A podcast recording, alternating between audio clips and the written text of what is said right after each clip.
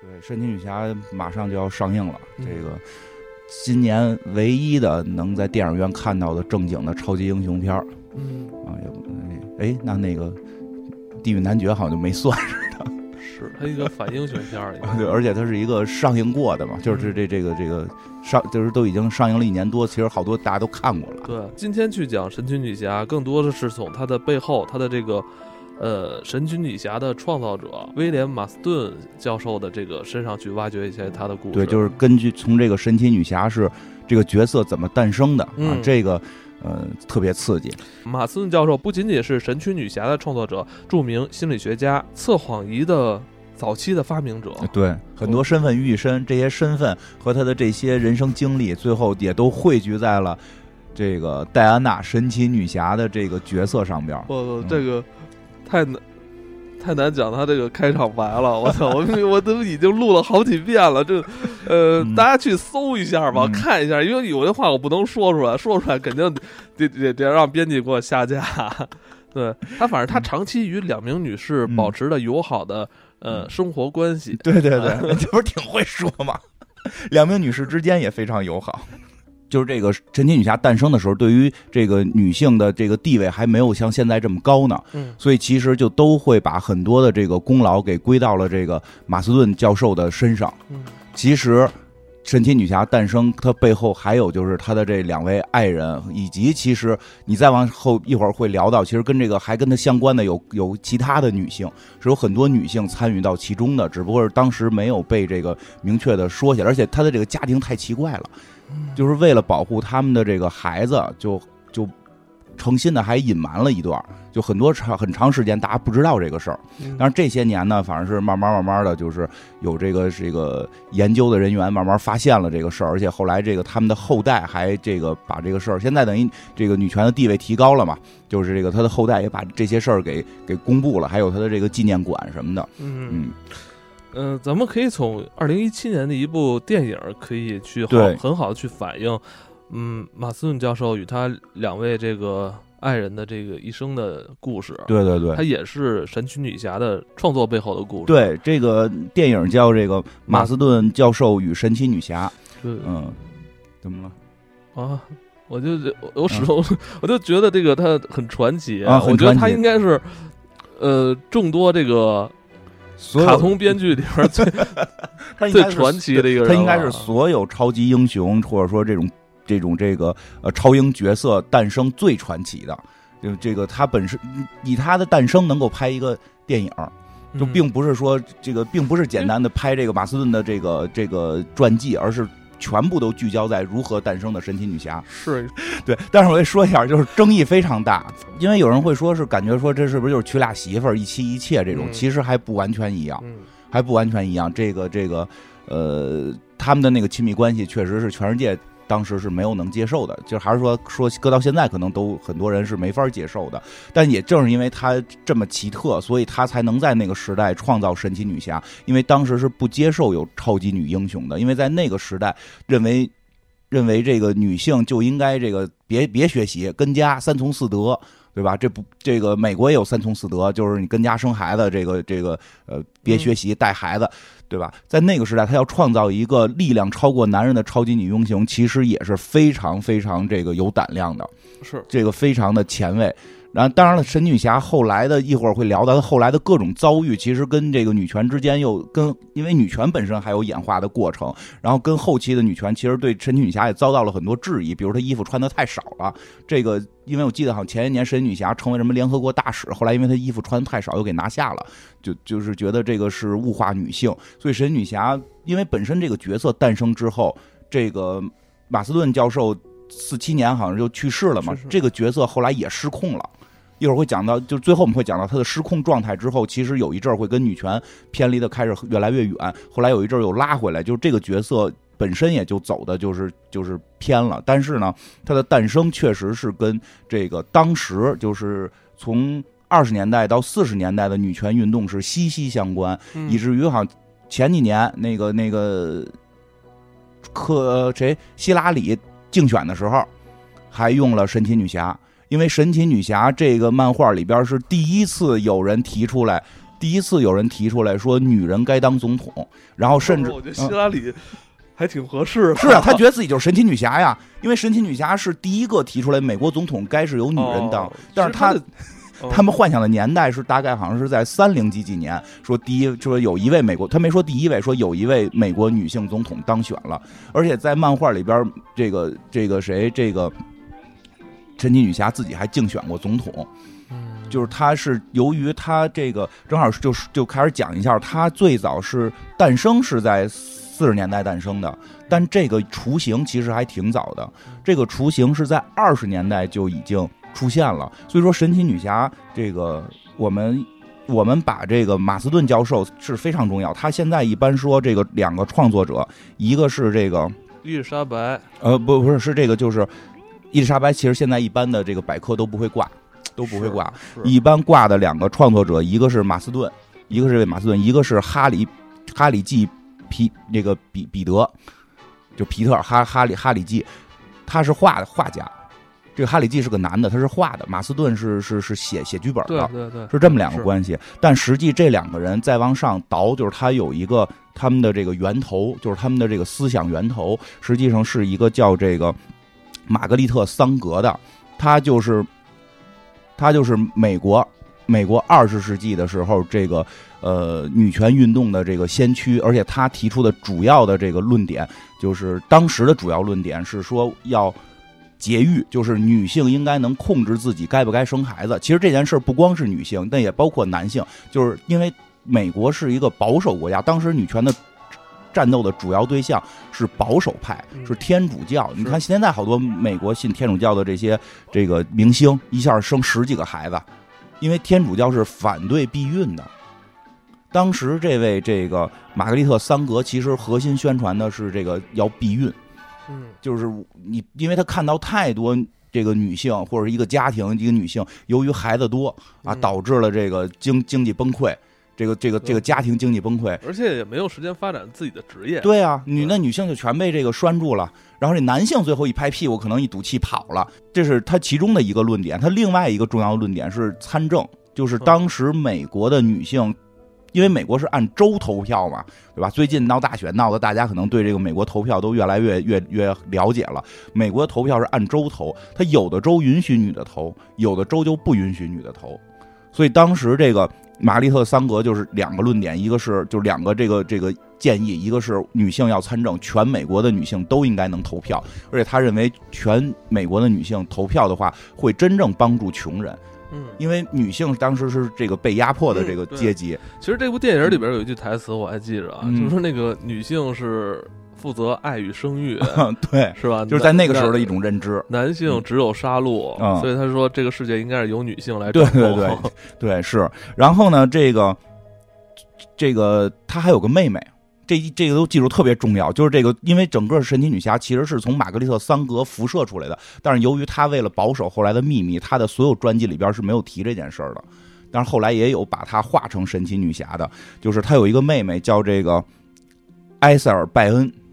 这个这个这个姑娘呢，在当时呢，反正是说比她这个比她这个姐姐的这个行为还还激进。她是美国历史上第一个由于在监狱里绝食而被强制灌灌食物的这个这个一个一个这么人物，而且是被拍下照片来公布了，说你看我在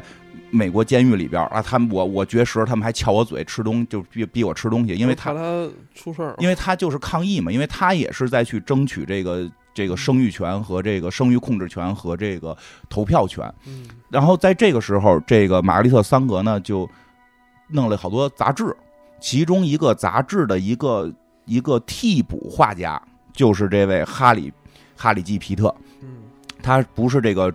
主画家，是主画家可能今儿病了，就需要一个这个助手帮帮上给画的是这个人。这个人后来就成为了神奇女侠的这个创作者嗯，就成为了创作者。所以说一下这个神奇女侠，因为那个剧里边就是要看的，咱们看的那个电影里边，马马斯顿教授和神奇女侠这部电影里边，其实把更多的为什么神奇女侠有这个镣铐啊什么的，其实归到了关于到这个 S M 的这这这这个情节上边儿。神奇女侠在早期的漫画里边，几乎每集都有捆绑戏，嗯，被捆着，然后要挣破这个锁链。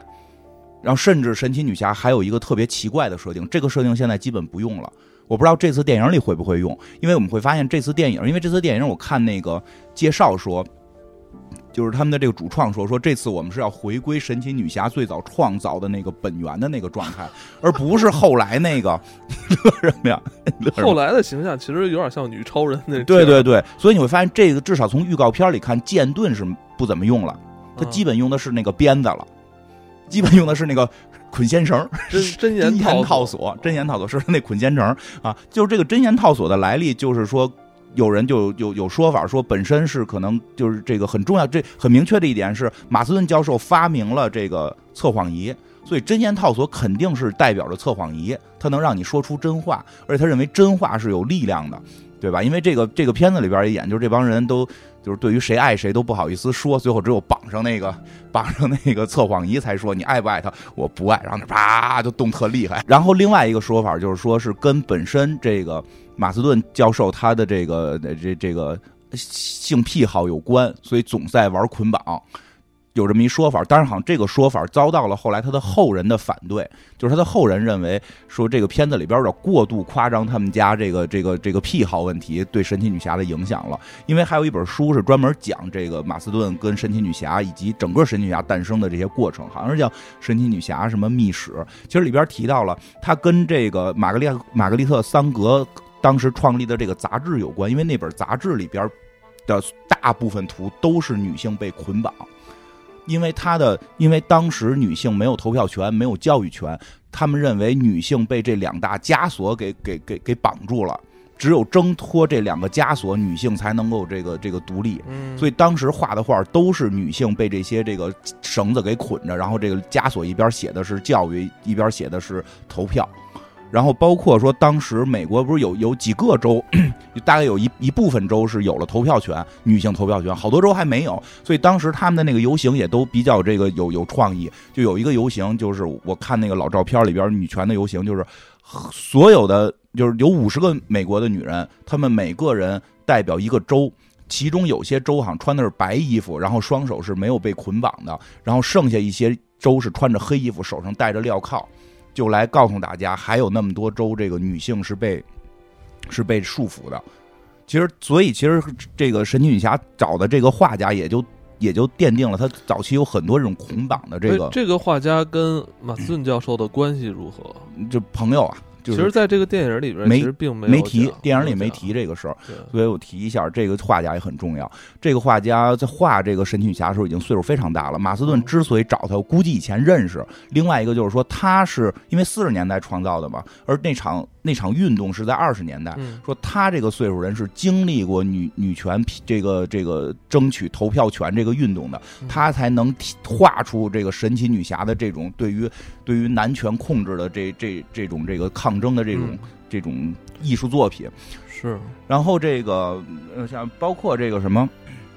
包括这个神奇女侠有一个特奇怪的一个设定，现在不怎么用。刚才说了，现在不怎么用是什么？就是她这么厉害，她有一个弱点，她的弱点呢，就如同这个超人遇见那个克星石就不行了，嗯嗯嗯对吧？这这感觉这克星石人类你认为他的弱点是在哪？就是原先他有一个明确弱点，就是他的双手不能被捆绑。一旦男人捆绑他的两只手，他的所有神力就没有了。就这个特别有意思，这个早期设定的时候特别明确。他早期设定的时候是为了告诉说的这些女孩们，就当时的女性们，说不管你多么优秀，你一旦被男性束缚住双手，你就你就被会被家庭或者说会被这个男权给控制，你的这一生就完了。你绝对不能让人控制住你的双手，不能被被枷锁所所这个遏制。是，然后呢，另外呢，他一加入之一抓住之后，他不就没有神力了吗？所以神奇女侠有时候大家会看说她那么厉害，我又不是神奇女侠，我可能无法抗争枷锁。但是神奇女侠在双手被绑定之后，就变成一个普通女孩，她没有任何神力。但是每集她都能够想办法从枷锁里边挣脱出来，然后打败敌人。其实她也是为了给当时的女性一个信心，就是普通的女性也可以这么抗争。但是呢，这个事儿后来就变味儿了。就后来这个演化很多年之后，就变成了为什么一个这么强的女人可以被男人轻易的套上胳膊，然后她就没有能力了？这不是男权的代表吗？这不是男权的象征吗？所以这个设定后来就不怎么用了。这个设定后来基本被用作的手法是拿那个拿那个真言套索捆。所以他依然还保留着现在神女侠里好多就是真言套索会捆住他的身体，捆住他的手，他被给捆住了。这样至少能解释说这是真言套索，不是普通的这个这个枷锁。原先是普通枷锁枷都他都没能力。然后这个，另外呢，一个就是说的这个，当时这个玛格丽特，刚才说这个玛丽特桑格，他出了很多杂志，他的这个崇拜者当中就有这个马斯顿夫妇。马斯顿夫妇这两这两口子呢？从小就认识，是发小，对，发小一块长大的。他这个媳妇儿叫这个伊丽莎白·霍勒维，非常非常的聪明啊，非常非常聪明，就是才华横溢。但是也是由于在当时那个时代，女性不能够获得太高的学历。是他后来就是。就是做马斯顿的助手了。对，实际上马斯顿都承认他的能力比我强。说包括这个剧里边论文都是他给我写的。对，剧里边他都说这个最后那个测谎仪的那个最核心部分是他媳妇儿想出来的，对吧？然后这个，但是在当时那个时代，他没有这个任何机会。说我记得是，但是特别逗的是什么呢？是校方不会明确的告诉你说，因为你是女的。说这个感觉不合适，他就会刁难他。最后刁难的借口是说说他不会说德语，说凭就凭什么会说德语你才要给我这个心理学学位呢？说因为那弗洛伊德他们都都说德语，你要不然你看不懂。所以那片儿里边片儿里边特别逗，他不是骂过一次弗洛伊德吗？对对对，是 是。其实他有一些现实影射，他骂弗洛伊德嘛。但是我觉得他也不错。嗯，他有有一点就是其他人都比不过。嗯，他长寿。好人啊，活了一百岁啊，活一百岁。然后呢，但是这个我就喜欢长寿的人。我发现了，你就希望活得长。就是这个，我看的书里边和这个剧里边，其实表达的我们不没法去确定原始的状态是什么样，就是说这个真实情况。但至少看起来，一般会说这个伊丽莎白·霍洛维其实有点偏男性，他有点这个说就是假小的这个劲儿。是吧？他有点假小子。其实那个剧里边就是这个戏，你看那个照片啊，马森教授照片有点女性化，像一个有点老奶奶，特慈祥，老奶奶对，有点那个胖乎的，对，有点那个。我当时看着有点唐唐杰忠老师年轻时候的样子，是不是有点？就是就是有点。男生女相，胖乎的，然后那个特慈祥，特慈，特别慈祥。一看他媳妇儿就感觉有点那个干练，干练。从老照片看，从剧里边看，那个女女女女主角其实演的也挺好，她好多动作跟细节和眼神其实是男性化的，包括穿衣服插着兜，那肩膀架着，就是她本身这个她的。这个媳妇儿其实从小就是一个女权主义者，她就认为女生为什么会比男生差？为什么女生就不能够得到好的这个教育？说虽然他们现在能教育了，学位不给，说不给她这个心理学学位，好像给她糊弄了一个别的学位，然后这个是给了她个学位，但不是很高级。所以在这个电影里边演也是，就是他后来去应聘的时候，别人还说你是哪哪个学校，他特意纠正这是哈佛，就这是哈佛里的一个学校，他只不过给我们颁了另一个证书。其实他就是受到同样的教育，过同样的考试，但是不给他颁哈佛的这个证书。是对，所以这个其实这个设定在这个这个设定在神奇女侠里边也一直被用到。神奇女侠里边就有一个学院，因为神奇女侠早期设定是在一个就是她天堂岛，从天堂岛到人类世界之后，她不是直接的就是是神奇女侠的状态，因为这个这回电影应该也是她有双身份。她要隐藏自己神奇女侠的身份，跟超人、蝙蝠侠似的。她也有一个正经叫戴安娜的这个这个普通人身份，但是现在她是应该是一个这个这个什么考古学家这个。电影里边，但就是说早期的设定里边，他也是去过这种大学的。去大学里边，他又讽刺这个大学，就是漫画里讽刺这个大学是一个男权大学，那些老师都叫什么这个，就是就是什么什么那个臭男人什么的这种什么这种这种名字，就是就是就起那种就是谐音，就是说这这是一个大男人主义的教授啊，就起这种各种谐音讽刺这个学校。但是他没敢说是哈佛，但是他在衣服上都写个大 H。就是只有那个哈佛的那个那个队服上面好像写这么一个 H 代表哈佛嘛，他为了讽刺这个，所以其实他们这个在这块就是教书呗，因为他们俩等于是在不同的地方上学，由于以前是青梅竹马，所以后来很快两个人就就这个。这就是结婚了，我记得特别逗。那个结婚好像说，因为因为讨论荣格的问题，然后讨论俩人打起来了，对吧？一个信吕洞宾，一个不信吕洞宾，打起来了。最后打完了，男的跟他求婚了，然后俩人就是说在一起。他们俩很早就在一起。是，其实剧里有一点没演，剧里有一点没演，他俩就是就是这个之前还有一一位。其实这这个，因为这个故事里边，他不是一共是两个爱人嘛，就是他的啊妻子和这个后来的这个拜恩嘛，啊这个金发姑娘，其实现实中也不是金发的，在之前还有一位，而且那位后来也一直跟他们过，其实他们不一直不是三个人，是四个人哦，我说照片上怎么人那么多呢？他们是四个人，我还以为是采访记者跟他们一起合影。不是是四个人，等，于就是在这个影片之外还有一个还有一位就没写，他就没写那。真实的历史是是有，是这个不是女孩，比他稍微就是比这个马斯顿还大点儿。马斯哦顿跟这个他的妻子伊丽莎白·霍洛维是同岁，是同岁，一八九三年呃，的，对，同岁，差不多大吧，边儿这个差不多大。他有一个比他们大几岁的人，叫玛丽乔·亨特利，是一个寡妇，是这个这个马斯顿教授一战的时候啊，他去这个军队了，就是这个给人家搞这个心理学呀、什么的，这个这个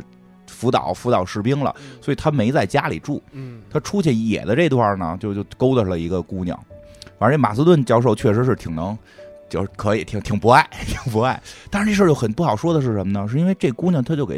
应该叫姐姐吧，这姐她给带回家了。带回家之后呢，他他跟这个这个他是新认识的这姐姐和他妻子三个人就一块儿生活了。当然，跟后来那个生活不一样的是什么呢？是这个姐姐不是住在他们家，是经常来他们家，来他们家过一段，还有自己家还得回去。但是这是一个寡妇，家里边有她一个人了嘛，所以那会儿就有猜测，实际上可能霍洛维就是这个马斯顿的妻这个妻子本身是至少是双性恋，因为他一直因为这个电影里边也是表达他妻子是双性，是双。性恋，因为我认为就是他们这种家庭关系可能并不不适应，或者说不可能在一般家庭出现，就是因为。呃，他们家里边这个组这个人员组成，我嗯我觉得有可能他们俩都是双性恋，对，很有可能，很有可能，而且但电影里边只表达他妻子是明确的双性恋，，对，而且很有还有一种可能，可能他妻子本身就是更偏同性之爱的，哦、但是当时当时同性恋是被定义为疾病，等于就是他妻子想隐婚，叫哎是叫隐婚还是叫什么？不不知道，现在行婚。行婚，但人也没人也生了，人也生了，反正就都能接受。他们家这个特殊的情况，就导致了他们一直需要有一个女性在他们家里边儿，因为他的妻子其实并不是一个就是在传统意义上的非常的女性，从性格上她嗯。她女性解放，她可能本身在性取向上和她的自我性别认知上，因为那个片子里边一直在说你有没有那个就是男性生殖器的嫉妒，其实他妻子一直在说，就我就是因为没有这个生殖器，我想有这个生殖器，对吧？这 所以这个就很难去界定了，但至少至至少他们之前特别年轻的时候，在二十多岁的时候，就家里边就已经是经常三个人一块儿运动了，所以他们这个时候就开始了这个亨这个刚才说的这个加入他们家庭的这个寡妇大姐大姐，这个马里乔亨亨特利，她本身就是一个这个。S S M 方面的一个爱好者，他就已经把这东西带到他们家了，并不像电影里演的，后来他们自己去开发的，嗯就之之前就已经有了，那看来还是有人去影响有人影有人影影响他们了，是吧？以以以至于影响影响了他们夫妇。啊对对对，其实那会儿就已经影响了。然后这姐姐就一直跟他们生活。这个姐姐说，就是这个给马斯顿有一毛病，特爱给人起名儿，给每个人都起了好多名儿。嗯然后呢，这个我们一般用的都是他原来的这个名字，但是他们生活当中不是这么叫的。这至少就是说，他管这个。新来的这个姐姐叫泽拉，但这个泽拉就也出现在过《神奇女侠》里，但在《神奇女侠》里，她的角色是一个骗子，是一个这个一个某宗教团体的高级高阶祭司，然后神奇女侠来揭露出她是一个骗子，哎，这是不是他们二人有什么不愉快？那就不知。道了。但是直到后来，直到后来，这个霍洛维都还有谁啊？就很多人都都说，如果你想问神奇女侠的问题，你应该去问这个玛丽乔。啊，要要去问这个玛丽乔亨亨特利，她是最了解神奇女侠怎么诞生的。但是，很多人也认为说她只是，玛丽乔亨特利啊就是这大姐，哦，就是说去问这大姐。但实际上，有人会说是为了引开视线，把他们家后边那个事儿就尽量别提。所以就后边就是他们家后边，就前头这个都觉得还能接受，后头还有更不能接受。后边有什么不能接受的？就是那片儿里边主要演的那部分。我觉得这个片儿啊，整个前半部分我不太能接受，哦我看的时候是不能接受的，嗯，我也很难去消化他们之间的这个感情家庭关系。啊 开始从这种无法理解到，其实看到最后，我是带着特别崇敬的这个对，态度去去面对他就。本身他们家这么生活，只是偶尔家里来个大姐姐跟他们玩耍，还算正常啊。这个，但是后来又出现了一个角色，嗯这个角色就重要人物，非常重要，她也是神奇女侠的这个重要创作者和和这个形象源泉她。又跟这个玛格丽特·桑格有关，她是玛格丽特·桑格的这个侄女，嗯玛格丽特·桑格那个妹妹，嗯、就那个绝食的那个那个女权女女权斗士，这个埃塞尔·拜恩的女儿。所以这个片子里提了一句，稍微提了一句，没特意讲，但是这个里边的关系其实还挺紧密的。那他们俩母女关系不好，对，因为什么呢？因为这个这个呃马这个这个谁，埃塞尔·拜恩生这个女孩，这个女孩叫奥利弗·拜恩。生这个女孩的时候呢，她当然还还肯定结着婚的嘛。嗯据说当时就她这个女孩就被这个这个爸爸给扔扔出去了，那爸爸喝多了给扔出去了，是他的这个姨，其实他们老都翻译成姑妈，应该是姨，因为是是是妈妈那边的姐妹嘛，是姨。她这个姨妈这个玛格丽特·桑格把她从雪地里给捡回来的这个女孩，嗯捡回来之后说没几年，让她爸爸死了，嗯然后她妈妈呢就就是这个忙于运动，就没工夫带孩子，也不太想带，我觉得是。独立女性嘛，她觉得生育当时是被控制的，就把这孩子给给了这个，好像给爷爷奶奶家看了，爷爷奶奶家也没看几年，就干脆最后好像是也是爷爷奶奶也活不了太长，干脆就就给搁到了寄宿学校，搁到了一个修女这个这个这种天主教会的这么一个学校，这一下这这孩子在这种学校里边生活就一直其实特压抑。然后没过了，就又过了一些年，他妈妈又就就缓过来了，就是这个搞活动啊，又经费了啊，对对对，就把他给找回来了。啊所以她实际上这个女孩最小的时候是在这个没有父母的这个关爱，然后是在这个天主教会的这种这种修女养大，然后在青春期之后左右，她又有两个女权斗士养大嗯，这两个女权斗士。给了给了这个女孩非常多的思想影响，因为他们认为这个就是正好正好再说一下，玛格丽特·桑格特别有意思的是什么呀？她后来交了个男朋友，就之之前也结婚，后来也离婚。她交了一个特别重要的男朋友，她因为这个人后来去英国学习女女权的一些经验吧，反正跟女权去交流，在英国交了一个男朋友，叫这个叫叫这个威尔斯，就是这个科幻之父乔治威尔斯。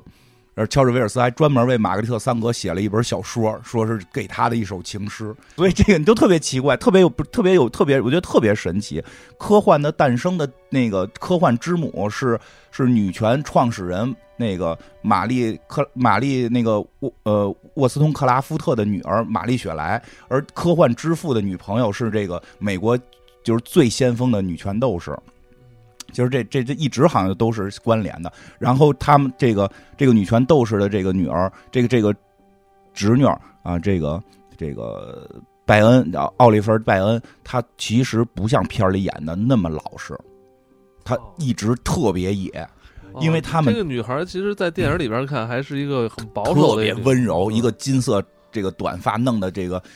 跟常常常青藤的这种状态，说实际上有照片都是黑头发，然后半拉脸挡着，就有点奔着那个非主流去，短发，然后半边脸挡着头，拿头发挡着眼睛，然后这个，而且他他的这个他们家里边等于是一直是搞这个女权运动的，是搞节育的，在当时美国是很难拿到这个避孕的这个措施的，他是能从他姑妈那儿拿到避孕措施，在学校里边兜售这个。而且她就好像也评为了当届最受欢迎的这个女生，实际上是他们学校的明星，哦，啊，但是成绩不太好，成绩都是 C 啊 B 啊，只有马斯顿教授老给她 A，这个挺奇妙的，因为她的这个就是他们家里家传的跟电影还真的是有点区别，他们家的家传的这个女权的思思想里边有一条特别重要的，说整个女权的根基，这个被歧视最严重的是性快乐。说总会认为女性有有这个快乐，在性的过程中有快乐有高潮是罪恶的，说这才是对女性最大的压迫。但是现在这个阶段，我们没法去争取这个，先争取投票权，争取教育权，一步一步，最终女权说就是他们他们家传的这个女权认为，达到女权极致的时候是这种性的性娱乐平等，所以他的这个这个。姨妈就曾经写过说，任何一个男士都应该有义务在这个过程当中让女性得到快乐，而不是只是你自己发泄。所以这个他们就是成立了一个叫做这个自由性爱这么一个理念，俱乐部，不叫俱乐部吧，就是理念。理念有没有俱乐部？那自个儿琢磨，反正是理念。所以这个奥奥奥利弗·拜恩，他开始的一直被修女压制，然后突然爆发，在女权家庭下爆发之后，其实他其实还挺看得开的。他挺看得开，他一下他就爱上了这个马斯顿教授了。呃，应该说爱上了马斯顿夫妇。夫妇，对他实际两个人都爱，都爱。他实际两个人都爱。我觉得他可能更爱伊丽莎白。对。马斯顿教授有点是可可有可无的一个角色，只是在那个那个社会里边，总得有个老公吧，对吧？总得有家里有个男人。但是他们或者他可能两个都爱，两个性别都爱，他觉得更厉害一些。也可能，反正我觉得他就是他有那种，是吧？你看我这个女权嘛，我可以掌掌控所有，是吧？他是就是从从片里看，他确实是跟这个伊丽莎白是更对感情更更羁绊的更严重。哎，然后这个这个他这什么这个。就这这这这两口子，就是这个，确实是马，据说是马斯顿教授先邀请他来的，说你要不然来我家吧，来我家玩吧。我们家以前也一直也有个姐姐，对吧？这个你也你也一块儿来。其实开始说这个这个伊丽莎白就是马斯顿的妻子，还开始还觉得 OK，因为以前反正也有姐姐，但后来他觉得这事儿不对，因为马斯顿对这个女孩跟对姐姐的情感情是不一样的。哦，那个姐姐就是来玩几天就走。他马斯顿明显想把这个拜恩彻底带到他们家里来，就是要变成一个三人家庭，然后甚至这个马斯顿就就是也发了这个这个通最后通牒了，说我我老爱他了，要不然咱们一块儿过，要不然我带着他跑。那我那这跟电影还真的嗯不太一样，说不太一样。然后这个伊丽莎白其实一直，但是有一个挺像的，就是伊丽莎白跟剧里边挺像，她一直是那个纠结的人。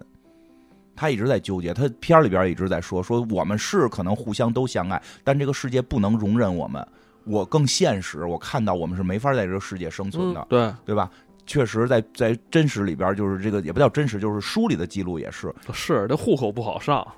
对他很他很他不就是他特别纠结，这该怎么弄，对吧？这个就说他说他好像思考了很久很久，然后最后同意了这件事儿。他也最后在这件事儿里找到了自己的角色，他跟这个。这个这个拜恩两个人好像挺好的，就就是两个人的关系还还不一般，反正，而且这个 正好说一下，我这么说，马斯是死于 cancer 吧？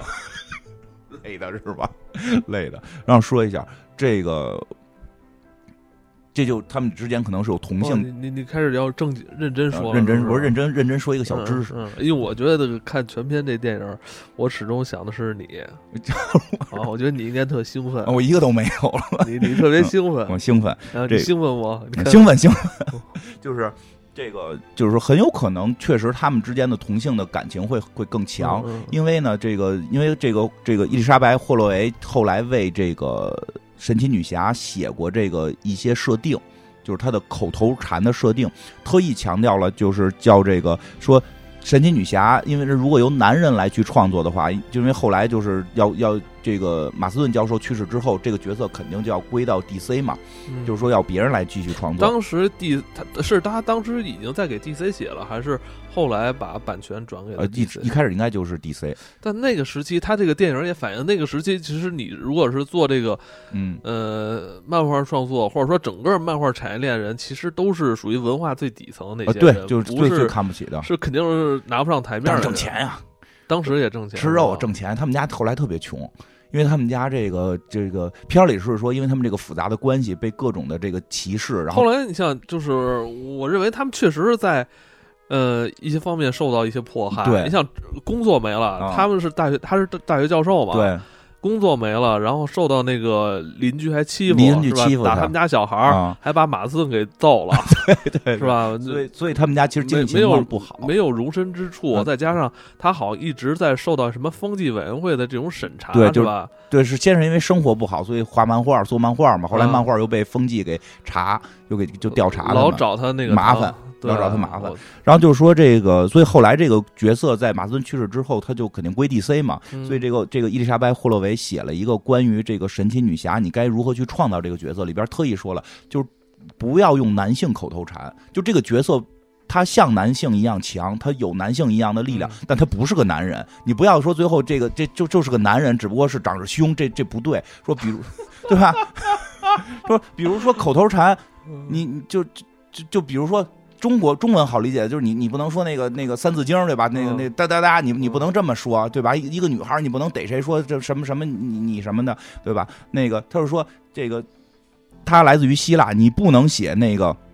什么这个什么火神的锤子，就是就是一一一一一一一着急，他们那个西方不就得说什么？那个主啊，什么基督啊，他是因为是这个神奇女侠设定是亚马逊人，是这个希腊神话里的，他应该说宙斯啊，对吧？什么宙斯啊，火神的锤子呀，就就是就是这些词儿，哎，火神锤子是一句骂人的话是吧？就是反 反正类似啊，类似，就是也不能叫骂人，就是这个我的天呐，就大概这个意思。他说，但是他不能说这种话，这是男性才会说出类似于什么什么赫淮那斯托女性应该。说什么话呢？他就特意写了一个啊叫“受苦的萨福”，就是这个就就是有很有好几有好有好几句话，比如说什么什么赞这什么伟什么伟大的雅典娜呀，赞美这个赞美阿佛洛狄特呀，但是不是星矢说的话啊对对对对，哎，因为这回就要穿圣衣了，圣斗这回这个神奇女侠这个电影一九八四里边，神奇女侠最后要穿圣衣，就是就那就跟星矢那圣衣差不多了。嗯啊当然就是说，就当时说要有一个特别明确写下来的，叫这个受苦的萨福。就这个并不是一个希腊神话里的一个神，他是一个诗人，他是一个诗人。这个诗人，这个诗人也是现在我们这个蕾丝边这个词的源头。哦，我们现在一般不是说这女性同性之爱叫蕾丝蕾丝边儿吗？它不是跟蕾丝相关，它是一个英文单词啊，我也不太会念了，但是发音类似于蕾丝边，是因为这个萨福这个这个形象，就是这个这个历史上的这个人，她是一个女诗人，她后来回到了她自己的曾经的她自己的那个岛，那个岛的名字叫莱斯博斯岛。她在那个岛上教授女孩们如何写诗、如何恋爱，所以在这个岛上很多女性之间也出现了这种互相的这种爱，所以所以女同性恋这个蕾丝边这个词是从这个萨福是来的，所以其实里边看到霍洛维特意说神奇女侠的口头禅要说这个，所以神奇女侠的早期设定一直是一个双性恋，一直是一个双性恋，双性恋可以，我觉得双性恋挺好的。嗯，就是 挺好的，嗯。对。但是这个刚才也说了，就是这个这个家本来都是教授什么的，对吧？但是这个家里边这个人，这个这个这个生活方式可能不太容忍什么意思？啊。我你看我走神儿了，已经啊 你先说什么？我就说他刚才不是也说了吗？说这啊个马斯顿本来是个教授嘛，对对对，但是由于他们家的这个新型的这种生活方式，这种三人互相都爱的这种生活方式，如果是一个男的爱俩女的，我觉得很多可能男性男男权还能接受。对，所以我就认为，就是他们这种家庭关系，只能是建立在他们这种身份，就是这种对这个性取向的性取向上他们是三个人互相都爱，互相爱，互相爱，谁都可以在前面，对 对对。谁都可以在上边。对他们三个互相爱的这个，其实被很多人没法接受，他受到了一些影响。但是也有说法，本身说本身马斯顿教授呢，就是其实其实一直工作不太顺。哎，就是在电影里边有嗯大量篇幅去讲他在学校里所教授的这个心理学的课程啊，是一个 DISC 的一个理论，嗯是吧？对我觉得那个理论是真的吗？是真的是真的吗？现在是真的，我觉得那个还就是他解释让我觉得还挺神奇呃我我可能是被那个理论洗脑了啊，就是是 D I S C D 代表的是支配，支配，嗯，这个跟那个片儿里翻译不一样，这叫支配、影响、稳健、谨慎。其实他片儿里边翻译的不是这个哈，我记得他片儿里是支配，然后是呃诱导，啊，然后是那个服从、服从，啊最后是屈从屈从。啊。他说人的爱是由这几部分组成的，两人并不是在平等的这个爱的基础上的，肯定有一方是更强势，有一方是弱势，有一方就是就是弱势那一方是甘心臣服，因为在臣服中才能体验到爱。对，但实际上后续但我觉得他这很容易啊。就走到就是现在 PUA 的那个东对因为他后边其实也解释了，这个东西还要转化，哦。来回转化，就是你不能一直是那个强势的。所以，因为在片子里边，最后他的表达是，最后那个他们家强势的伊丽莎白，最后给这个弱弱势的这个服从型人格的这个这个拜恩给跪下了。嗯，就他就说，就是你你你不可能一直做强势，这不爱。愉悦，是吧？让自己心内心得到就是一种爱的回报。对，说那个不是爱，就那不是爱，那这你必须是一个能转化的才能是爱。当然现在我我嗯我觉得是这样，因为他过早的离世，他的这套理论没有进行完善，对然后而且后来也没有人去去学他这这这一派啊，学的很多，但是全全学的跟原来那不太一样了。就刚才我念的那几个，那现在总结成那样了，什么影响啊，什么谨慎啊，什么什么的，明白明白？所以你知道我这电影看的前前，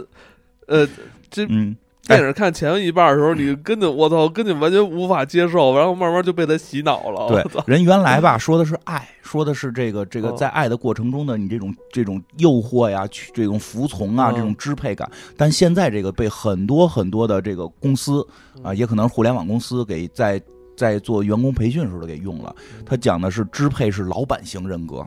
然后什么影响是互动型人格，就就就就就就这种，就是给他分成几种人格啊，你是哪种人格，你要做什么样的？你看我就是老板型人格，所以我得当老板，所以这现在我觉得成了一个 PUA 的一个手段了，是，就是就他的不是他原始的样子啊。他这门学说后来没有人去发展，对没有人完善，对，他有点可惜。他我觉得还是太年轻了，嗯，他还是太年轻，死死的有点早死的。太早。如果他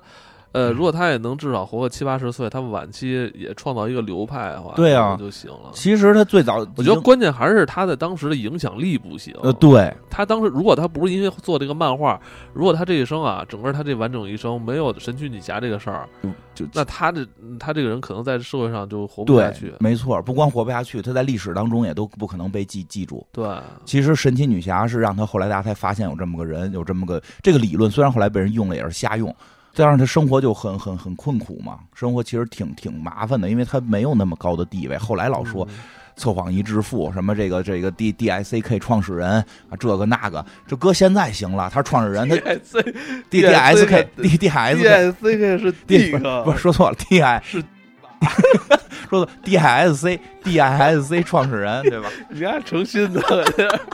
，？D I S C 创始人，D I S C 创始人，这搁现在行了，去各个学校里，去各个那个企业里边讲嘛，讲完之后说，你看你们的老板，你我我一测就是这个老板型人格，嗯他就是支配的，你们都该是服从的，嗯对吧？就就他就可以蒙钱嘛，但人家最早不是，是研究这个爱的过程当中，他是跟嗯爱相关的。是然后这个爱他研究这个，呃，他有点像研究爱的化学反应哈，呃对是吧？对，就是我们说不清道不明的那些感觉，他把它给写出来。然后，所以也有说，由于这个 S M 的这件事儿，这个本身是是跟心理有很大关系的，然后这个跟心理学也有很大关系，嗯所以跟他这套理论，他后来片儿里边就说了这个 S M 的这些小小小黄图，说你看这不就是我的这个理论的具象化吗？对吧？我来觉得他媳妇儿特别逗，他媳妇儿说说你一直在为你的生殖器这个兴奋找学术借口。但是最后他媳妇儿一看那个状态，我操，一下他就媳妇儿比比比他还激动，我觉得就进去了，哎，那就就就就代入了。然后这个就是其实他们家过得非常不幸福，就是有有有一段不叫不幸福，虽然三个人的这个这个快乐很幸福，三个人还生了好多孩子呢，还生了四个孩子呢。然后那个谁，就他们仨人的时候，就他们仨人的时候，那个之前那大姐姐还老来呢。所以咱们看有时候历史照片里是四个四个人，有三个女的，后边是孩子，那四个人是那姐姐也来。他还拍了一张照片，就还有一张照片是这个他这两个爱人，一人抱着自己生的孩子，然后那个姐姐在旁边抱了一个洋娃娃。有这么一张照片，什么叫抱洋娃娃？因为他没孩子呀，他就抱了个洋娃娃。吓人，我然后这个，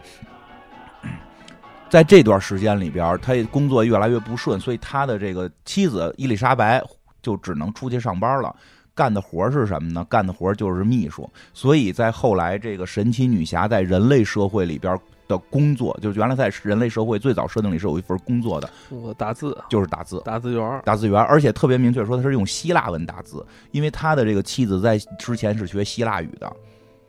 嗯，这这个这就就是这么关联上的。然后这个，对，还包括片儿里边还演一段，就是他们最早跟这个拜恩认识的时候，是去看那个拜恩的那个姐妹会，对吧？去看拜恩姐妹会那那，个拜这个奥利弗拜恩是吧？啊，他他参加这是是一个天主教的一个姐妹会是吗？应该是就是学校的那种兄弟会，什什么意思？姐妹就是那个。美国就美国大学不老有那种兄弟会嘛？就是这个男孩的以前老在片子里看见，就是进去之后先给你扒光了扔水池子里，或者让你干一个出丑的事儿，你就是加入兄弟会了。啊，他们说女孩也有叫姐妹会，他们进入姐妹会的仪式是这个打屁股，是是是上一届的这个学姐打下一届的学妹的屁股，为什么？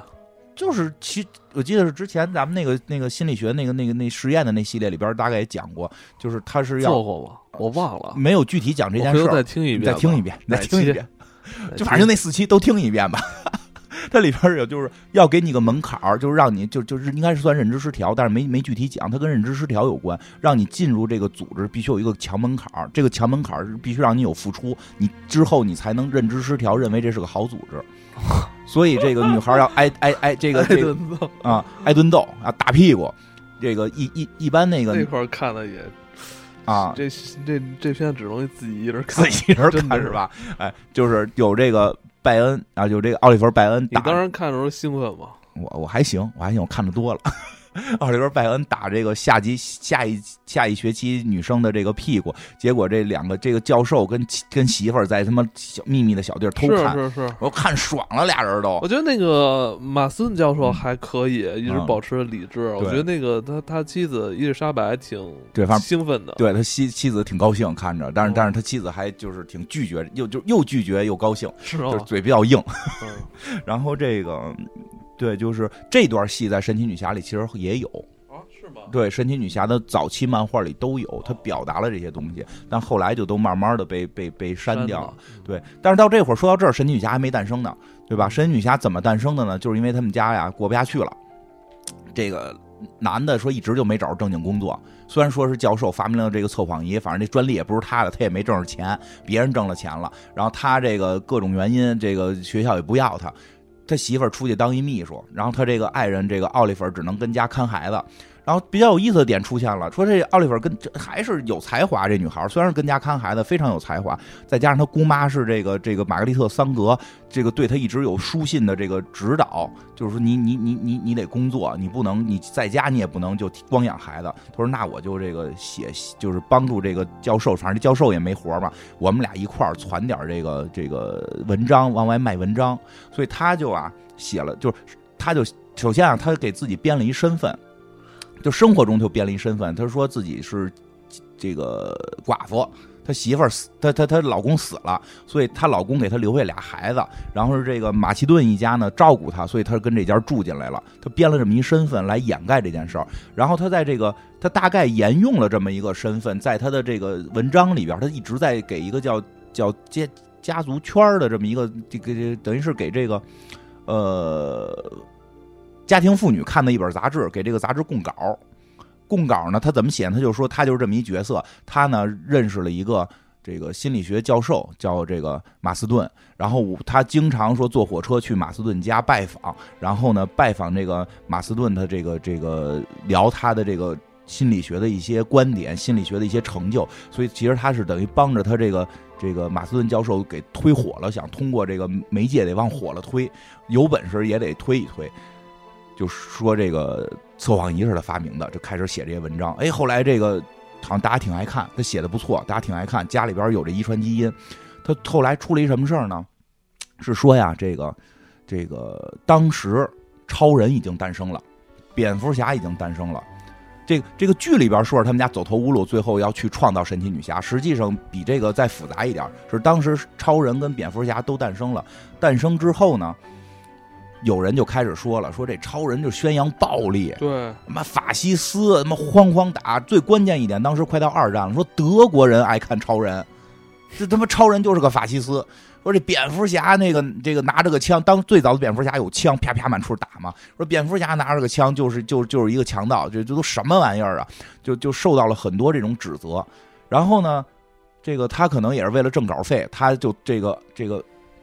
奥利弗·拜恩就写了一篇文章，说说啊，我我就去拜访了这个马斯顿教授，问他说：“哎，你看这些漫画是不是不好的，会对孩子们有坏的影响？”然后马斯顿教授就说了：“怎么说呢？说这个呀东西，你有一个分辨的方法，什么方法呢？是说如果一个人被抓住了，要对他实施酷刑，啊，对他实施酷刑。嗯如果观众们明确知道这个酷刑实施不了，总会在千钧一发的时候有超级英雄来救他。”是哎，这就是安全的，这就对孩子们是好的影响，让他们能知道这个坏人会被惩罚。如果这个漫画里边画了这个具体的刑，这个这个刑罚，而且让大家总在期待，说哎，赶紧实行，赶紧看给他肚子拉开，赶紧看给他胳膊锯掉，说这个就是坏的影响。说但你看超人这些从来没有描写过具体的这个操作手段，都是千钧一发，超人去救人，这是多好的影响啊！他就把这给登了。本来家登的是一个这这个叫什么，这个家庭主妇看的。哎，不知道好巧不巧，超人的这个老板发掘超人的这位这个这个老板叫这个盖因，那我看叫啥？发掘超人的这位老板盖因斯，他看读到了，说：“我这写太好了，写我心坎里了，我就得拿这个现在跟这些敌人们对抗。敌人们是谁呢？就当时当时已经被美国的这个保守派的一些学者们就质疑他们了。”这个学者特别逗的是，早期是跟这个玛格丽特·桑格对打，就是打女权，然后现在打漫画。好巧不巧，之前对抗的是人姨妈，现在对抗的是是是人侄女这一家子，就就但是都不知道机缘巧合。结果这个这个这个盖因斯盖因斯看见之后说：“这写我心坎里了，我现在就要这个这人来我这上班。”嗯，对吧？因为这个这个报道里写的，就是说这个文章里写的是这个马马斯马马斯顿的教授的这个观点，所以就把他给找来了。马斯顿就去他们那儿上班了，成了成了一个呃代笔啊，那就不说不好，当时到底是谁的观点了？反反正写是这个是这个是这个奥利弗拜恩写的，那没准奥利弗拜恩跟这个马斯顿跟家里攒好了写的，但总之是把男的请去上班了。男的去上班之后是当时是没有，当时不是画漫画，当时他的工作是叫这个顾问，是说因为跟他们对打的一个杂志啊，也有也有这个顾问团，说这些顾问团是专门审核这些漫画合不合适孩子看，然后这个马马斯顿来了，说他也负责审核这些漫画适合不适合孩子看。他这个性格，他审这漫画能适合？当时他觉得什么都行，他觉得他他可都不光是觉得什么都行，觉得你这不够刺激，他又提出来了，说你们这现在不行啊！说你知道为什么人家一直 diss 你们这事儿吗？你们这超人跟个疯子似的，这蝙蝠侠拿着个枪，当然后来这些都被改掉了，因为后来蝙蝠侠明确不许再动枪，就给他重新加设定。什么蝙蝠侠不让再？因为当时好像是出现了一些这个，就是跟跟欧洲的战争还有关，然后美国的枪械管理也有关。因为美国好像开始禁止老百姓使用冲锋机、使用机关枪，说之前老百姓是能拿着那种嘟嘟嘟嘟嘟嘟的那种什么机关枪上街。你说蝙蝠侠为什么不能用枪？就是早期他用，就是因为当时美国社会是这么一个状态，所以就是说他拿着枪在啪啪啪这么打。哦，我影响不好。我一直以为蝙蝠侠不能用枪，是因为他本身就蒙面，他在用枪啊，他就。就强盗，他就更像那个反派了。对，就是因为这个，就是因为这个，因为当时社会上他这形象会有人效仿，有对蒙蒙面就够够那什么的了，是就够吓人。所以就在那会儿说，那就别用枪了，他就不用。他早期用过枪，后来就不用枪了，还给改出一个设定来，什么就是就是这个他不用枪的一些理由，比如他父母被枪打死什么这种。但是不是后来有一些这个番外篇，蝙蝠侠变坏，或者说不要变坏，就蝙蝠侠变极端，就要使冲锋枪。或者蝙蝠侠的爸爸成为老蝙蝠侠时拿着冲锋枪上街，就都是跟那个时代有关，就是跟那个时代有关。然后呢，他说你这这都不够，这还都不够，还有一个更关键的，说就男人就是疯子，男人就知道打仗，女人有爱，爱才能拯救世界，爱比暴力更重要，所以我们要创造一个女英雄。然后他这个老板说：“这个我们创造了他，其实神奇女侠并不是第一个被创造的女英雄，是第一个成功被创造的。之前创造了就卖不出去，对，就没人看。是他说你们之前创造的呀有问题，说有什么问题啊？说你们那女的不够强，她不是个超级英雄。我们这要再做一超级英雄，就他妈得跟超人一样强，就这么这么强，比超人还强。就就虽然这个说在当时四十年代了嘛，大家还不认为女性能这么厉害。”还不认为女性能这么厉害，但是他就想到说必须这么干，就就这女性就就是凭什么女性比男性差，就要塑造这么强，同时他还拥有男性没有的这种爱的这种胸怀，然后呢，就正在创造的过程当中，这片儿里面演出了一事儿，有个这个另一家公司啊，出了一个穿着拿着盾牌、穿着美国军旗的这么一个超级英雄，然后去扇希特勒大嘴巴去了，就是美国队长，美国队长一下就红了，就红的不行了，那他们一看说，哎呦。咱这 咱还出不出啊？说这怎么他不就把国旗穿身上了吗？咱们也穿。所以，所以神奇女侠有一个特别奇怪的设定，她不是个美国人，她是她是这个天堂岛亚马逊人，但是她穿着美国国旗，她就是为了对抗对抗美国队长这个啊，为为了对抗美国队长的销量。那现在，哎，现在好像加点金色了。对，现现在改改多了。最早期咱们金蓝，对对对，金蓝红。最早期的时候，就是咱们以前看过那七十年代版那个特别特别典型的那个。这个这个神奇女侠那个那个老版的那个形象，还是穿着星星星星裤衩或者星星短裙，然后上头是红的。那会儿也分不清的。他就是为了对抗美国队长这个角色，所以特别奇怪的就是为什么他穿了这身。然后还有就剩下的这这些带俩镯子，说这镯子是拜恩戴的。说这个这个奥利弗拜恩从从就是一直在上学时候带着这俩镯子，特别的明显。片儿里边。一直有没具体说，但是你看他老有俩大手环，特粗的大手环，说这俩手环就也被这个给给用上了。然后呢，这个还还有什么呢？就是呃，衣服，衣服的长短问题。说这个是超人那老板坚持的，说必须得短，要不然穿裤衩卖最早是短裙，说要不然卖不出去，因为他们开始对东西也没信心，说这这。肯定得稍微的这个裸露一点说在这个风纪风这叫什么风纪委查的这条线之上贴着这条线，能穿能穿多少 穿多少。所以确实最早他的衣服是一个问题，就是他是为了吸引更多的眼球，给他弄得特别少。嗯，现在越穿越，现在穿的开始多起来了。然后但是这个这个以前穿的特别少。上边是个抹胸，下边一个裤衩没了，然后那裤衩后来越来越短，越靠开叉越来越高，越来越高。但早期开出来不就是那个黑袍里边的星光不就是？对对对对对对对，他就是为了销量，就这些设定。然后真言套索是根据他的这什么设定来的？就是这个测谎仪来的。然后他把他周围看到的所有人的性格都加到了这个故事里，他的两个爱人的性格揉在一起，成为了神奇女侠。然后周围的一些，比如他这个爱人的朋友们呀，就可能成为神奇女侠的朋友。然后他以前上学的老师就成为里边的某一个反派老师，就把这都他妈给塞进去了。然后呢，故事从哪儿来呢？故事是也是从二十年代，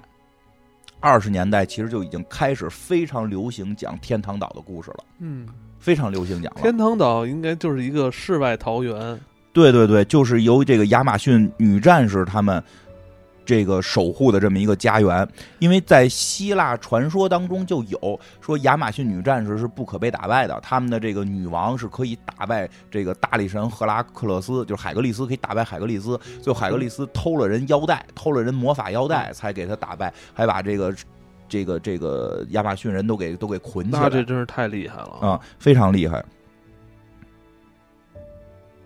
这个在这个，所以这个故事其实还不是不能说是完全原创，它有很多源头。一个是本身在希腊的时候就有一个源头，然后在一九一三年的时候，有一个有一位叫这个马克思伊斯特曼就出版了一本诗集，叫《亚马逊的女孩和其他诗篇》，是一首诗，就讲了一个非常类似的故事，说是一个天堂，就是类似天堂岛这么一个由亚马逊女战士生活的这么一个一个。都是女性的这么一个世界，非常美好。然后突然好像是来来了一个这么一个男性，来了一个男性，然后这个这个是个傻子，是个关键他是个傻子，也不是傻子。他面对女战士们，他确实能力不强了。你也不能直接说人是傻子，对吧？剧里不是说他好像是脑子有点问题 是那笨也没没问题，就是笨点儿啊啊，没没没问题。然后这个脑子没问题、笨点的人。上集死了，这集现在回归了，不是很确定是以什么方式回归。谁回归啊？就神女侠之前那男朋友啊，不是之前死了吗？傻了吧唧的，老说人傻，他死了。但是这集回归了，这集回归了，但是怎么回归的不知道。有说是平行宇宙，有可能是说是幻觉，到时候看吧。然后这个后边还有这个，就是当时有出过一系列这种书，还有叫什么？就有一本书叫《天使岛》的小说，讲的是一堆这个。就是一堆男人到了一个叫天使岛的地方，上边都是长着翅膀的天使，就是类似于神奇女侠这种这种故事了。他在天上飞，然后没有男人，结果这帮男人特别坏，给人翅膀都撅了，然后给人囚禁了。为什么呀？就是你表现当时男性男性对女性的残暴啊，给人翅膀都撅了，然后困在地上。说这些由于这些天使们原先都有翅膀，是能飞的，他们不用走路。然后翅膀被撅了，就走不了路了。他们也不会走路。最后故事就是这些女性怎么学会走路，然后反击打败男性。就这些故事都是在呃这个呃二十世纪初就有了。然后呢，这个马斯顿在写这个神奇女侠剧本的时候，就直接沿用了这些故事原型，就把这个神奇女侠就给写出来了。后来是包括找画家也是，就开始推荐了很多画家，他都看不上。他说这个必须要表达我们当年。因为这会儿他岁数也不小了嘛，就是当年我年轻的时候，我慷慨激昂的时候，我们去参加的那场这个为女性争取这个这个这个生育控制权、争取这个参政权的这场运动当中的人来画，就找到了刚才我们最开始讲的那个那个那个画家，就找到了刚才我们开始讲那个画家哈哈里皮特。当然，他的画里边就有很多有当时的那个二十年代的那种风格，对，所以这个一下就红了，一下就红了，红特别红，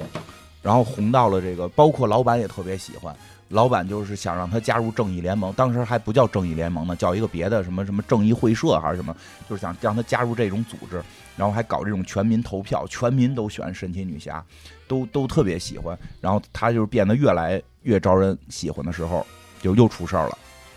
就开始查了，就说你们这个，就是当时不止查神奇女侠，查特别多的事儿，比如说查蝙蝠侠，说蝙蝠侠跟罗宾为什么住一块儿，他们俩是不是同性恋？因为当时同性恋是是是不可以的，同性恋属于疾病，你这属于宣扬疾病。在当年，在当年啊，这 搁现在听着匪夷所思，但就是这个不到一百年前美国发生的事儿。说神奇女侠就是什么女版的什么蝙蝠侠跟罗罗宾，她只不过没有罗宾，她跟谁都都那么亲密。因为它里边画了好多跟女生，包括这回要出现的这个非常重要的这个角色，这个反派豹女，就是这回一九八四了出现的豹女，很有可能有豹女偷真言套索，然后套他们的这个神奇女侠的这个戏。因为从片花现在看，这个真言套索是这集很重要的一个道具，很有可能豹女要偷这个去去套这个神女侠，那就是两个女人互相用绳子捆在一起，然后俩人打架的时候就来回挠腾，然后说这些全都是软色情。哦，其实这个故事就差不多一百年前就有了，啊，就是那个那个天堂岛，差不多差不多一百年前有神奇女侠是马斯顿又。过了二十年，创造的这个这个豹女的豹女豹女是非常早，豹女是在也是四十年代吧，好像是。我天，特别早，她是属于特别早的一个反派。咱们现在讲的是一个 历史故事历史故事，这算历史故事对吧？这算历史快一百年了，对啊，都二零二零当当事人都去世了，这算一历史故事啊！我天，这个。豹女是非常早的，所以就这些都被当成罪罪证。说你看这俩女的就那么一块滚，然后身上还绑着锁链子，而且她她，然后这个剧里边特别逗哈，他还说说那我就画三倍的这个这个捆绑，就越画越多。所以有一阵儿这里边大量的捆绑。他说他其实视觉上是为了去表达女性冲破枷锁啊，但是就看有些事儿啊，就是说初衷是一个样，最后。不同的人看呀，不同的想法。这心心要黑，你看什么都是黑的，对吧？就是心中无码，万事无码，就这么个事儿。然后结果就被他就被给弄了，跟着蝙蝠侠一块儿什么的，全部给制裁了，全部给制裁了。但是还好的是，至少没有被停，至少没有被停刊。但是比较悲伤的是，这当事的事情过去之后，呃，这个这个谁，这个马斯顿教授去世了。经历这个折腾这么一圈风波之后去世了。神奇女侠虽然还在连载，其实那个马斯顿教授，其实在他晚年最后的十年里边吧，其实一直在受到这个疾病的这个对对困扰。对，而且他早期没没说自己是神奇女侠的创始人，他用了个笔名啊，他用了个笔名。后来他好像是临去世前承认的，但大家根本不知道他是这个这个测谎仪的发明人。是又到了很多年很多年之后，说是因为什么？是因为看漫画的和研究心理学的，他不是一拨人。是直到后来看漫画的这拨人长大了，有研究心理学的发现，哟，这不是一个人吗？然后才慢慢发现，他们俩原来是一个人，是有这么一段经历。揭秘了。对，这后续还有的是什么？这个马斯顿教授虽然去世了，另外几个创作者，就是这个他的妻子、这妻子跟爱人还都活着呢。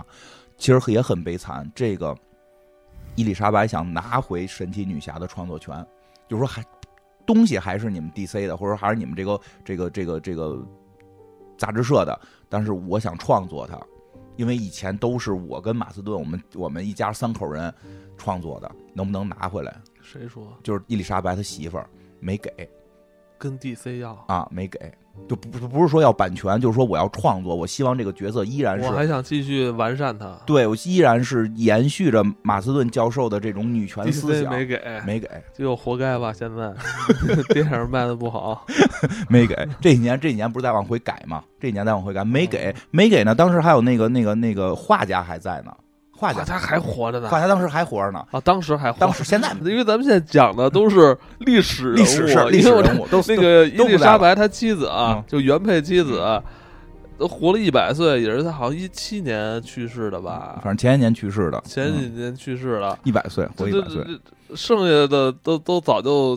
走了，对，早走了。这画家走的更早，这画家画神奇女侠就六十多了，画的时候就六十多。讲的都是历史人物，我去，所以这个这个画家还坚持了一段，但是就开始改了。他特别不喜欢神奇女侠的那个靴子，哎，我在想嗯，是不是这画家有一定问题呢？他早期画了那么多那个女，权的对，没这没什么问题。说这画家还画了很多这个捆绑还有裸露的那种，不是他是为了宣扬当时的女权，因为当时二十年代女权 就是靠捆绑来宣扬。这个挺嗯挺难怎么理解。因为现在，因为现在大家其实女性的捆绑不会像二十年代束缚的那么严重，你不能去上班，你不能去上学，嗯你不能去这个这个，就是法，就是基本上社会就就不鼓励你去，或者也不允许你去，嗯学校也不招收你。其实是捆绑的非常严重，嗯他用这种捆绑的状态去进行对社会的抨击跟反讽，所以那是二十年代对于女女权的时候要用这种方法。当然，搁现在可能就不是这不是这个意思了。嗯因为女权的这个不断的斗争跟胜利变化也在不断变化。这个穿的少是老板定的，其实他们并不希望他穿的很少，但是老板要求必须穿的少，不然卖不出钱。老板有老板的老板的问题，老板有老板的商业考虑，对老板的是商业商业有商业考虑。然后这个画家还坚持了一段说，但是我觉得为什么那个后后来 DC 不嗯把这个、这怎么说创作权，嗯，也不能说交给伊丽莎白，或者说为什么不能让他一起过来共同创作呢？还是我我觉得我觉得还是有性别歧视。谈的不好？还是我觉得还是有性别歧视，而且也可能他们更想，因为马斯顿在的情况下，这是他创作的，也不好说。其实他们更多的人想去插手控制神奇女，对，就是控制这个角色，这还是商业化行为。对甚至还有人想，对你说这还真是，聊天做节目，咱们想说什么说什么，是吧？比较自由。你看有，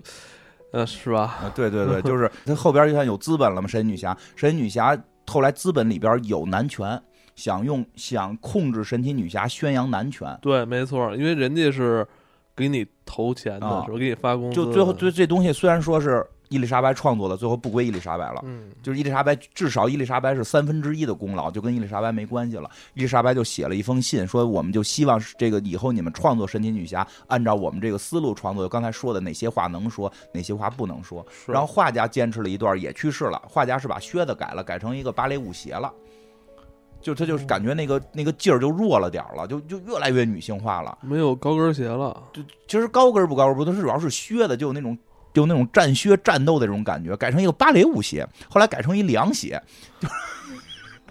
我看过那个神奇女侠的服装演化过程，还是受希腊那种对对对，早早期是受的，是但是他又又加了很穿穿凉鞋，我倒还可以接受，还可以接受。希腊以前人不嗯都是那凉鞋吗？芭蕾舞鞋有点怪，绑绑几个嗯带子。对，然后后来是这个，其实因为这个这个这个就是马马斯顿教授去世之前是二战，就是他去世之前正好是二战嘛，是二战男的都去打仗了，女的只能在家，这个女的必须在承担起在国国内的这个生产劳动，所以要有力量，所以那会儿其实还挺宣扬神奇女侠的。但是马斯顿教授去世之后，也二战就结束了，也就开始这种风纪审查了。二战结束之后，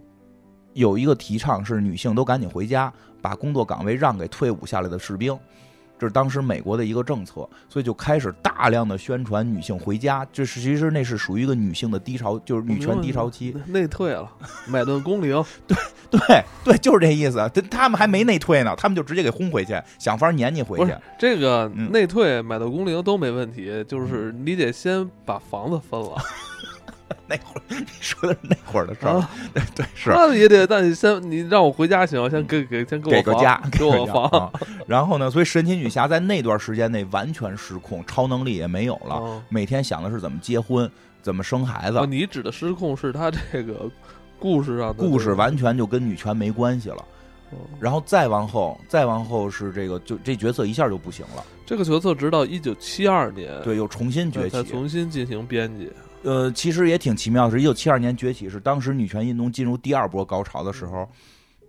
好像是有人有女性要选总统了，又重新找到了，诶，原来神奇女侠在故事里也选过总统，我操，神奇女侠预测了未来一千年我们美国要出女性总统了。我，觉得那个后来是希拉里是受到什么启示了吗？觉得希拉里自己觉得是自己那个故故事里的天选之人，但是是他觉觉得他是是那个伊丽莎白是吗？他觉得她是神奇女侠，哦，他觉得她是神奇女侠啊，他这他那按说希拉里就是看这玩意儿长大的，就看这长大的，对。他就相信自己不比男人差，自己要当总统，所以他是不是后来觉得克林顿这事儿他还是可以，有可能吧？他可以他可以原谅他他，可以原谅他原谅了克林顿，说明他那个他更有权利，掌握住你说这个也是是有这种，你说我能原谅你是代表我更有权利。是这个当然他当他这个是是是不是一个能不能成为一个好总统不知道啊？能不能成为好总统跟咱们国家这个至少跟咱们现在没什么关系。现在他也不选，但就是说他确实激励着很多这个女性再去争取这个参政。然后这个但是有在。咱七十年代崛起的时候，其实也出现了一个特奇怪的现象我还。挺想让女性不是这回快了吗？如果那个拜登那个岁数也不小了，嗯死在任上，直接副总统一上，就是可能是美国第一个女总统了。谁呀就是那个叫那个贺锦丽吧，就是她的她的副总统是一个女性，她的副总统是一个对，就是有一个中文名的一个女哦女女女女性哦。如果拜登这么大岁数死在任上，好多人都说选拜登不是因为想想让拜登当选，是想让拜登死任上，让女总统上。说那岁数已经不行了，现在看着这，你们老这么说人家，但至少说这样的话，至少是神奇女侠的这个神奇女侠的预言实现了，提前实现了，提前提前实现了。神奇女侠是第一个说美国会有女总统的，这再怎么说她的这个女权的这个意识在这儿呢？她第一个说美国会有女总统的这么一个故事。嗯然后这七十年代兴起的时候，就是但是说杂志没配合，就是好多女权还是用这个形象，用她原始的这些故事去讲，但是杂志社好像没有太积极配合。依然还是受到一些阻挠。对他，而且是是又有阻挠，又有为了去挣这个钱。到了八十年代，神奇女侠的衣服已经改那大开叉泳装了，就就哎，你有没有觉得那个希瑞就啊是他对是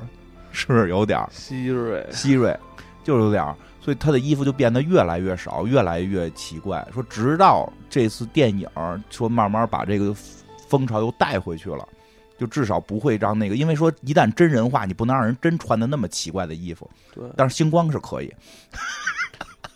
但是 DC 现在不可能这么干了，说给神奇女侠弄那个八十年代那大开叉泳装出去，这这这不得被骂死吗？？DC 真是什么都做不好，感觉。那进入两千年之后，呃，神奇女侠系列算不错的，这希望这回也好吧。然后这个好多朋友以为神奇女侠是复联的嘛，而不是咱看打灭霸的时候说神奇女侠怎么不来啊？因为神奇女侠拍的好嘛，就觉得神奇女侠是漫威的。嗯，哎，是漫威已经完完结了，漫漫威完结了，今年都没有，今年今年漫威宇宙一片没有，已经完结了吧？完结了大大结局了大结局，大结。局了。哎呀，反正今年就等着看这个了，就看豹，我就是说看豹女最后拿有没有拿真言套索套这神奇女侠。哎，你这么说，我还真的挺期待的。嗯，嗯，就是今天其实你是介绍了更多马斯顿教授与神奇女侠这部呃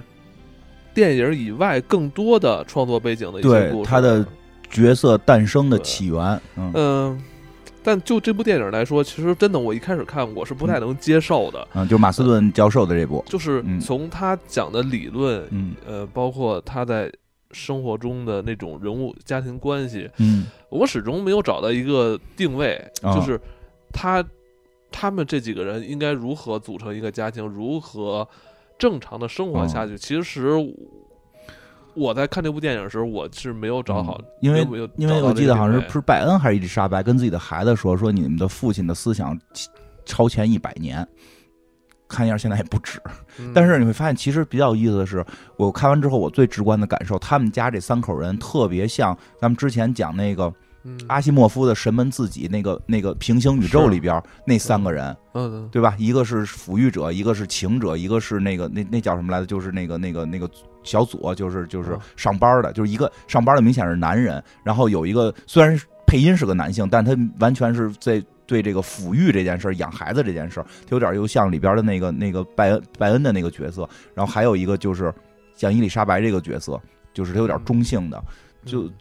其实好像那个时代，这是一个有这有过这么一阵儿思潮，呃，有的国家跟地区吧，那说说清楚点儿，有的国家跟地区是允许这种婚姻方。你与你自己爱人之间传递那种感情的那个渠道的，它其实不是一条直线，嗯它是一条阶梯性的一种感情的传递。对对，现在这套理论可能不太好讲通了，所以就变成就所以我就说在我所以我说，就他这套理论，在他的这个嗯电影的那故事发展的时机之下，确实是能讲通的。但实际上，在现在，我觉得有些字母圈的朋友其实还能理解这个这个情绪是吧？啊，就是就是他其实他他有时有很多是有原因的节目其实嗯到尾声了，嗯其实好多人也不知道他们仨什么关系。就我嗯可以讲讲啊，啊，就是这个呃，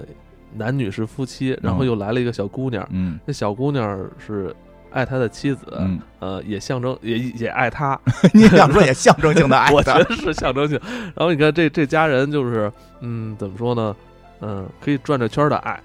可以三个人组组成一个对，是因为我说那个就是说有的有的你看它里边有一镜头，我嗯觉得一点都不猥琐。嗯马斯顿跟他妻子躺在床上，那姑娘进来了，脱了衣服躺在他们俩中间。啊，说起来，其实嗯会让人听起来有些猥琐或怎么不太正常。但是你当你看到那电影发生到那个时机之下，在感觉他们三人关系在那个画面里边特别的、特别的正常，嗯特别的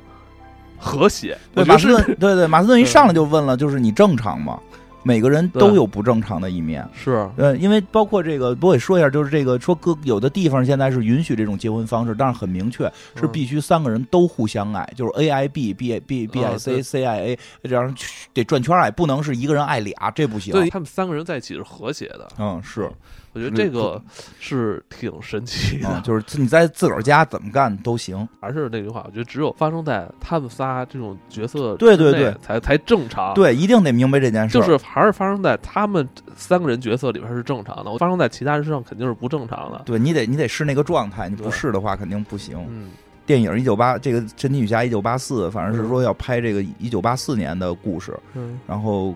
嗯，戴安娜在一九八四，对戴听着像他妈列宁在一九一八，戴安娜在一九八四啊，戴安娜在一九八四，是吗？真是这名吗？不是这名就叫神奇女侠一九八四。那我觉得应该取成戴安娜在一九八四。然后这个看吧，因为他们说是会回归很多故事最初的本最初本哦本本源的这个这个理念，然后希望这这部好看吧，就今年就这一部。嗯今年还是个隐形人，啊，对，哇啊，他说了哦隐形人，我还没呢，这隐形人也会做，正好。哎，不过说起来就特别逗，刚才讲了神奇女侠诞生，其实往是由马斯顿教授啊什么的，这个嗯哈里他们创造，再往上倒，上头有个根儿是那个谁嘛，是那个玛格丽特桑格嘛。玛格丽特桑格的男朋友就是写隐形人的威尔斯，